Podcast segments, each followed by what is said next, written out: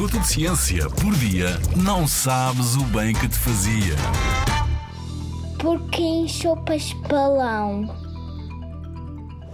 Se já viste o filme À Procura de Nemo, talvez te recordes daquele peixe coberto de espinhos que inchava como um balão quando ficava irritado ou assustado. Era um peixe-balão.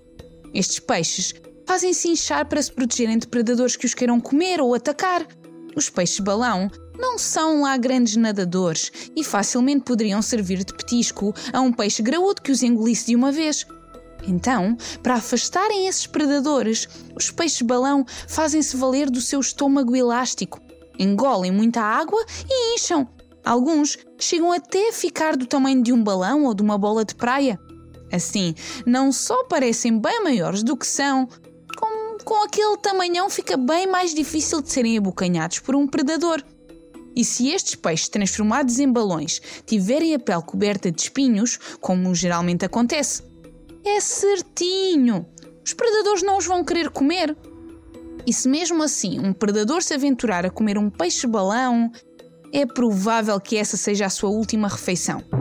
Quase todas as espécies de peixe-balão têm tetrodotoxina, uma substância tóxica que paralisa os músculos e pode mesmo levar à morte.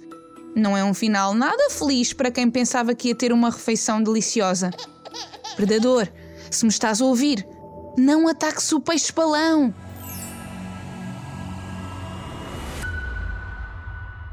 Na Rádio ZigZag, há ciência viva, porque a ciência é para todos.